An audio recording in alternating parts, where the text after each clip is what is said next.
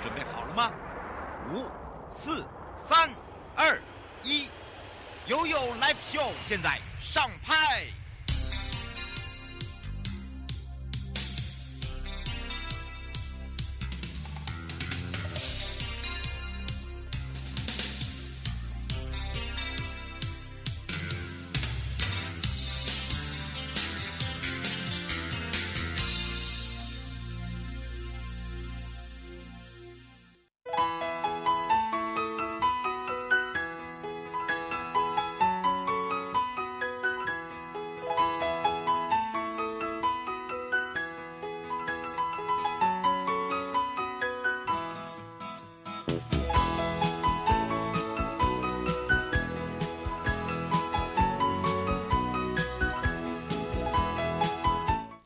再一次回到了 You Live Show FM 零四点一正声广播电台，陪同大家，我是你的好朋友瑶瑶。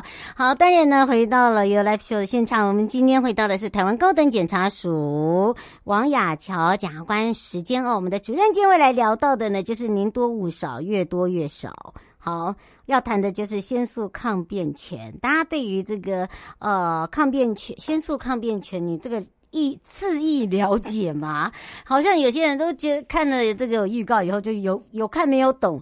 好，先诉抗辩权呢，主要在释义上面就是法律上指的保护人于债的这个债权人，呃，为就主债权人之财产强制执行而无效果前，对于债权人得拒绝清偿。那么，我国民法第七百四十五条。对先诉抗权呃抗辩权的有一个明文呃规定，简单来讲好了，什么叫做先诉抗辩权呢？就是指的保证人跟主债务人呢连带附带的一个清偿责任的一个保险保证契约啦。简单就是这样讲，因为这个连带的责任呢，呃，所以呢主债权人呢是不依约履行债务时，那债权人呢就不需要先对这个主债务人诉追。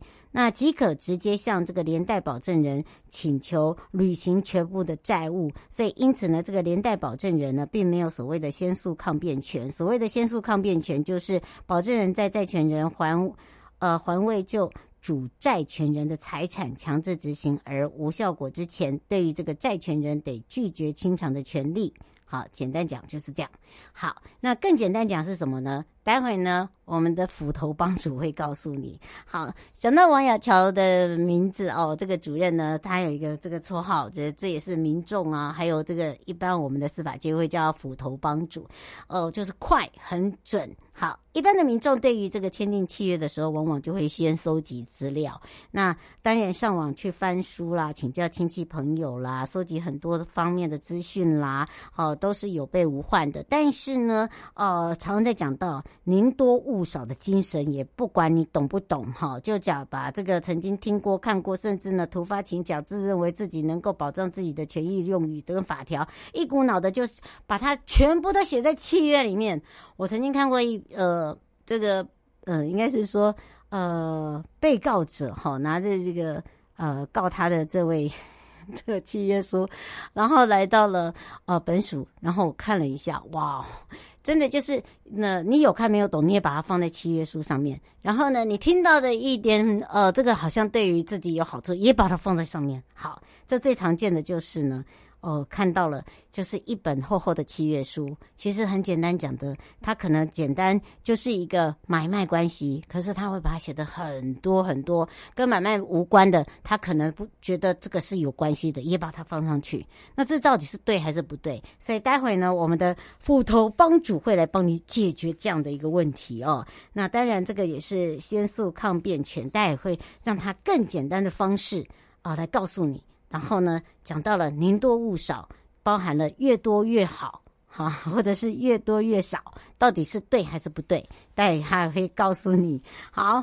那这个也是让大家在这个法律上面长知识了，我觉得这个还不错，就至少你了解遇到纠纷的时候，官司哦，这个如何呃行使自己的权利，然后包含了也不要让自己的权利睡着了哈。那当然在立这个契约合约书的同时，呃，有一些小撇那，也可以请这个主任来教大家。好，除了这以外，我们来看看哦，今天的生活法律停看听中呢，呃，法务部办了一个逆风少年异动青春特展，那这是用艺术呈现生命的故事，那这个也拍摄蛮久了。这是摄影师卢德珍以学生的个人跟对象的一个黑白肖像。棚哦，来做一个拍照的一个系列，那这也是为我们整个矫正学校的青少年留下身体最美的一部分。那大家看到这些，呃呃，应该是说他们用他们的。呃，肢体动作啦，呃，表情啦，好，然后来陈述，透过这样子的黑白影像哦，我觉得是一种感受跟感觉。那从今天开始一直到九月十四号呢，法务部在文化大学的这个呃大厦厅有举办这样一个逆风少年异动青春的一个少年矫正学校特展。那前往观赏的时候，你可以看到哦，这个已经拍摄很久的影片了啊，呃，还有照片，它。真的是要花很多的时间，因为矫正学校的学生呢，跟一般我们在呃这个所谓的呃监所所看到的呃已经成监的哦是不大一样的。那每一张照片都有表现一些他们的特质哦，所以欢迎大家来看展的时候，也可以了解这些矫正少年的想法。那包含了呢，他们现在可能已经出监了，已经回归于家庭，回归于社会，回归于学校。好，他常呃常常。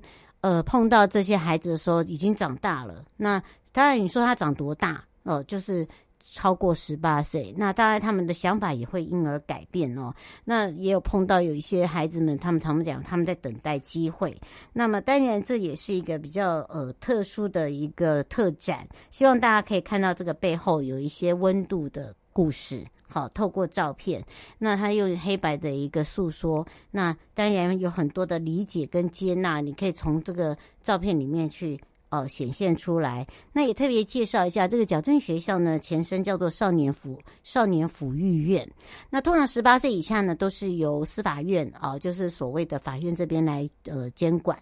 那十八岁以上呢，就回到了地检这边呃来做这样的一个处遇。那这个特展的记录艺术呢，是结合了教育哦、就所谓的矫正教育陪伴的这些逆风少少年哦。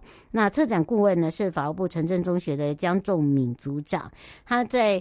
呃，受访的时候，还有就是呃，在现场的时候，他也自己讲到，每一个展区都有不一样的故事，像是呃自像自画像啦，呃，因为矫正里面的孩子呢，他没有镜子，因为我们害怕他有一些冲动哦，镜子很容易会割伤孩子。那当然这时候他没有办法看到他现在的自己，所以我们就让他们自己对话。呃，所谓的对话，除了讲话以外，去画下自己的对方。好，那当然，因为他看不到自己，就必须对方也画画你，一样用这样的一个方式。那当然，除了这个以外呢，还有就是老师也用了很多的数位相机拍下他们的脸，让他们在作画的时候可以看到自己到底哪里有改变。在入监前，好，进入的所谓的矫正学校前是有头发的，这是常常我在做临床的时候进去跟他们聊的时候，甚至在做一些特案的时候，他们常常说。老师，你告诉我，现在我我这个没有头发跟有头发是不是差异别很大？我有头发是很帅，我说不会，你没有头发的时候更帅，因为呢，你看到的就是你很干净的你，而不是。那个妖里妖气作怪的你，好好，那当然呢，这个时候呢，他们也是会心一笑。第一个拉近距离之外，也让他们知道说怎么样来去重新剖析自己。另外，就是因为他们是受法律保护，就是所谓受保护的少年，所以在校期间呢，就会有很多的记录是会被销毁的。所以多年前留下来的身体肖像呢，还有摄影记录，就非常非常的珍贵。这一次还有呃。一些成年甚至都已经成家，然后有一些呢，真的是矫正倒回了，呃，这个家庭正常的一个生活，那也结婚生子之后呢，也有一番事业，所以当他看到了以前。哦，以前的肖像，以前的呃，这个老师所帮他拍的这些纪录片，他会觉得很感动。不过，我们也呃也看到了组长的用心哦。江组长就讲到他在拍摄的初衷，简单来讲就是少年的青春岁月，每个人都有，仿佛就很像呃被按那个 delete 键呃，delete 就那个键，为什么呢？因为只要你是少年犯的话，基本上你只要一走出这个所谓的学校，表示你已经十八岁了，到成监了。所以在这个十八岁之前，在我们的中学，呃，在我们的以前我们讲的少辅会，呃，少辅院，基本上你的资料全部都是被销毁的，不会有任何的留白。好，所以呢，青春是很美好的。好，那当然有这样的一个过程，怎么样来帮他留下照片？就是用这样的一个创意哦。那别人呢是呃没有办法去识别的，因为他也不知道他是谁。好，那当然当事人知道自己他那时候最美的一天哦，然后最嗯最能够表现自我的一天，因为花了每个人都是花了一天的时间，包含了对话，好，然后对话与对话。说话与画下对方的自己，好，所以因为大家都一样剃光头，大家都是一样剪妹妹头，所以没有所谓的你比较好看，我比较好看，我们都一样有五官。好，那只是个性不同。那怎么样来去呈现？那另外呢，这个摄影师也很特别，他是呃卢德珍，他就讲十六岁到二十岁的岁月哦，这个年纪其实心理跟身体的改变是最大，尤其是在这一段时间。我们如果仔细想想，如果说我们在一个正常家庭环境下长大，一样同样这段时间呢，也是嗯，有些人是一个很平凡，有些人是一个很干净。有些人呢是一个很呃很很很有色彩的，好等等。那当然呢，有些人呢是呃住校，呃是被与世隔隔绝的，就像他们一样。好，所以呢，他们觉得他们有一些青春是一片空白，因为他们都是一起度过。那身体呢？肖像呢？照片哦，就是一面镜子，呈现的就是他们的一个蜕变。所以呢，用这样的一个呈现的手法，然后再来看看哦，这个过往，很多人都不喜欢被挖哦，被挖掘到以以往我曾经怎么样，巴拉巴拉巴拉等等。那当年被拍摄的青少年哦，这些呢，在看到自己以前的这个样貌跟太阳，尤其是我们其中有一个现在是均值。嗯，做得不错，他就觉得说，透过这个展览，让自己觉得，嗯，他走这一招是对的。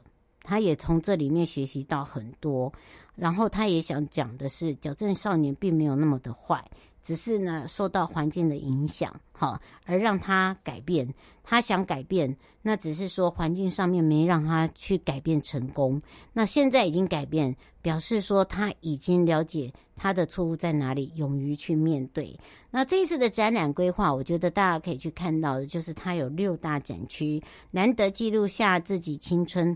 我们他们自己形容青春的霸体。好，你我在讲说青春的霸体吗？你们把它画得那么胖，然后呢，有些呢。这个画得很可爱，就是呃跳脱我们大家所想象的。好，那记录下这样的一个青春摄影，其实还有他们的自画像。我觉得比较可爱的是自画像，因为要对话嘛，对不对？边讲话，然后对边画下对方的样貌，其实那是一个很。很难呃去形容的感受跟感觉哈，也啊有些人的身上是有一些刺青，有些人身上呢刺青还会打上颜色，好，然后他们有些比较嗯枯涩一点，就画的有些是画的很美，有些是画的真的是很可 很不像他的身上的某一个区域。好，其实这个都是呢。呃，一个过往，那还还有一些是写满对亲人思念的书信的互动区，你有一种氛围叫做感动。哈。还有就是这个六大区域里面还有一个接见室，这个接见室呢，可能跟我们成间。就是成年的监狱是不大一样的，还有一个互动的一个体验区。那互动体验区里面呢，就可以让大家可以做一些陶艺啦、蛋壳彩绘啦。所以，呃，我们希望呃走入这些大学的这个校园，可以让大学的校园呃可以了解这些矫正少年不坏，只是说他们没有方向，血气方刚啊、那当然。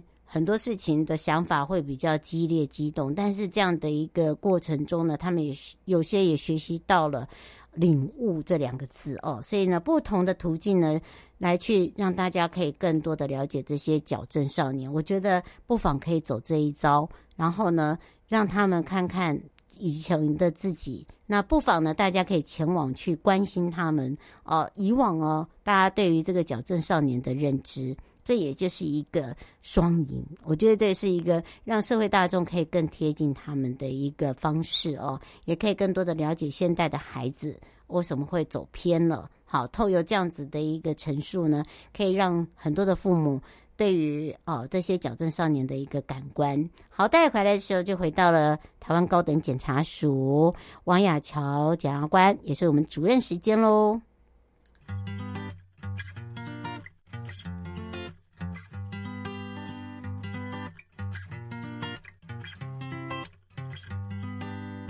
我双脚站在别人眼中的表象。我大脑堆放着别人眼中的宝藏，这里砌的水泥墙是别人眼中的正当信仰，窗外刺眼的阳光，难道没有自己应许的地方？So I'm getting out of here, 两脚输出的逃亡，I'm getting out of here, getting out of here. This is not where I belong. 就算生活法律 Go Go Go，你我生活的好伙伴，我是你的好朋友哦。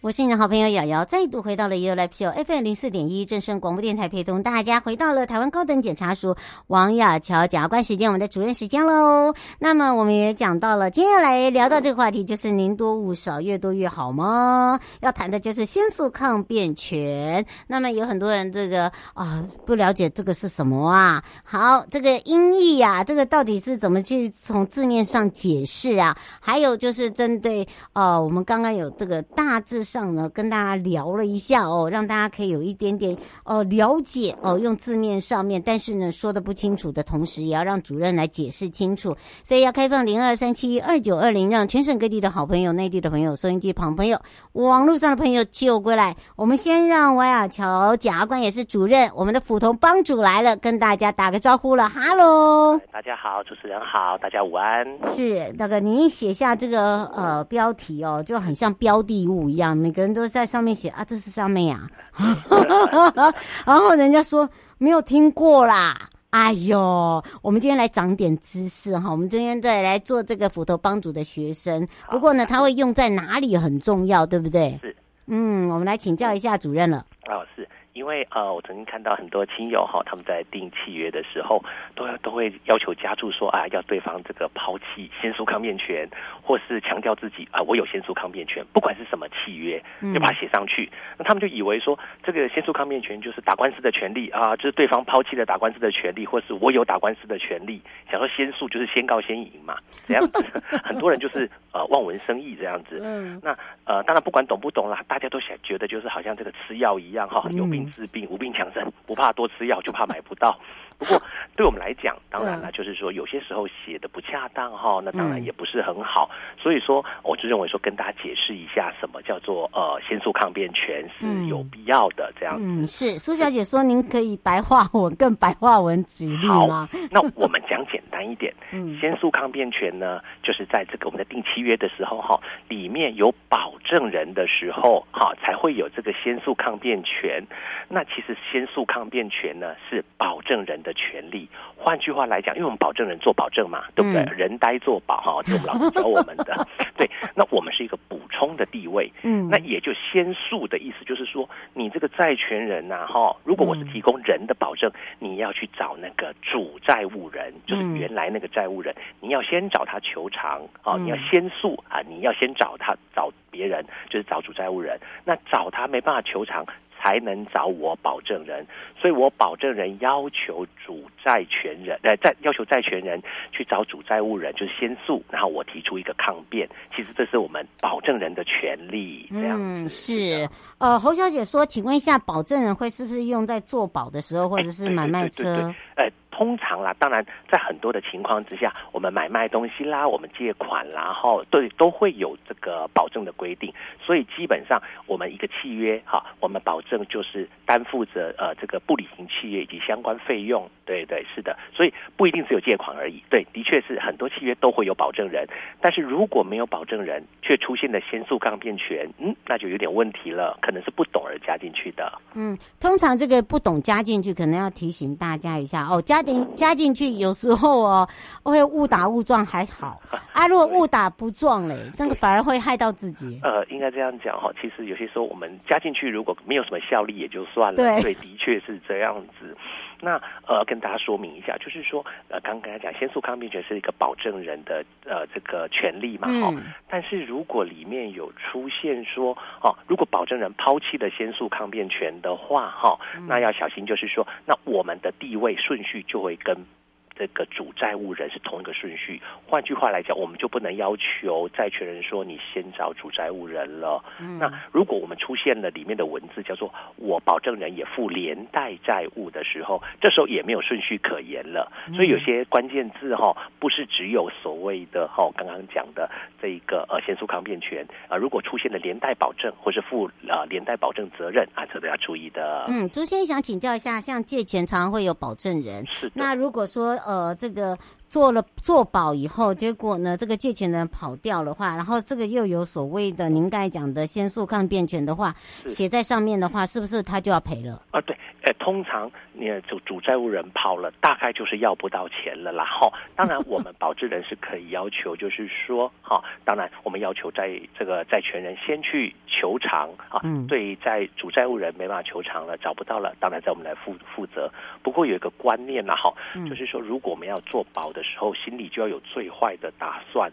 那就好像借钱给人家，我这个钱要借出去，大概我就不打算拿回来，就等于是送给你了。这绝对要有这样的心理的建设，否则当了保证人，有些时候哈，真的那个费用不是只有单单的借的钱而已哦，可能其他的利息呀，哈，其他的这些都是在保证的范围之内，就很小心。对，嗯，是哦，这个是康小姐说，如果是跟那个地下钱庄借钱，不是要找保证人吗？哦，呃，那这个话怎么办？啊对，我跟您讲，其实所有地下钱庄，它就是呃，就是只是说它的这个，我们是用这特殊的这个名称啦，嗯、也就是说，它就是也是经营这个所谓的呃借借款。借款。对，只是说它的方式哦，或手段或利息是特别的高，但当然都有法法律的规定。不过海话讲回来，就是说这一种呃管道借钱，其实风险是很大的。那我们当保证人的时候，要特别特别的注意这样子。嗯，是。哦、呃，刘小姐想请教一下，什么是先诉抗？抗辩权跟永久性抗辩权，他说这两者是一样吗？呃，我我我我讲这样子，可能我不是很理解。不过跟大家说一下，先诉抗辩权就是我们可以要求在刚才讲过，就是要求债权人先去找这个主债务人，对这样的一个权利。嗯、那这样的权利不可以事先一开始啊就就抛弃掉，而是呃应该这样讲，保证了。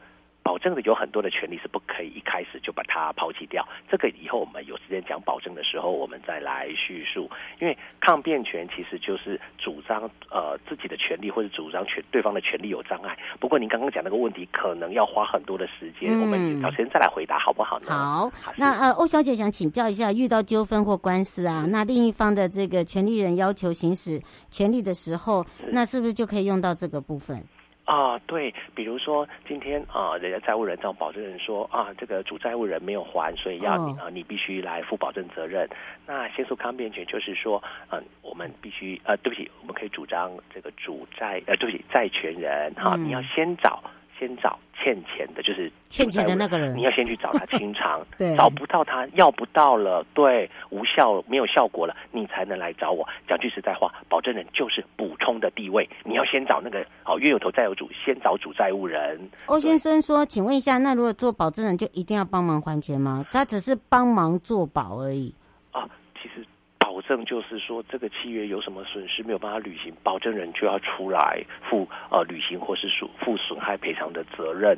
对，那其实啊、呃，包含主债务，甚至利息、违约金、损害赔偿，还有其他的负担都可能有。所以当保证真的要很小心。嗯，呃，胡小姐说，那如果以这一条来讲的话，呃，要怎么样来去保护自己？呃呃，通常我们来讲哈，呃，最简单的方式就是呃，我像我们的老一辈就讲，就宁愿钱给人家，哦，就宁愿帮人家，也不要做保，因为保证的呃期间跟范围这个都要，如果真的。必须做保，那期限范围这个都一定要讲得很清楚，也不要超过自己的能力。对，那最好就是呃做保绝对可以的话，我们就避免比较好啦。就等于是说，你宁可嗯，就啊，我借你好了啦，我有钱给你，呃、我帮助资助你不拿回来了。对，因为保证有些时候牵涉到的法律关系或者很高哎期间，对，都是我们无。呃，无法事先预期的，尤其是我们不懂法律的人。嗯，哦，我们只能接这个吴先生说，那如果说在租屋上面有碰到这个问题嘞，然后也有看到这这这个相关字的话，该怎么办？啊，你是说租房子是不是？对对，那我们保证人通常就是说，呃，通常我们就是租客嘛，对不对哈？嗯、对对对，那我们。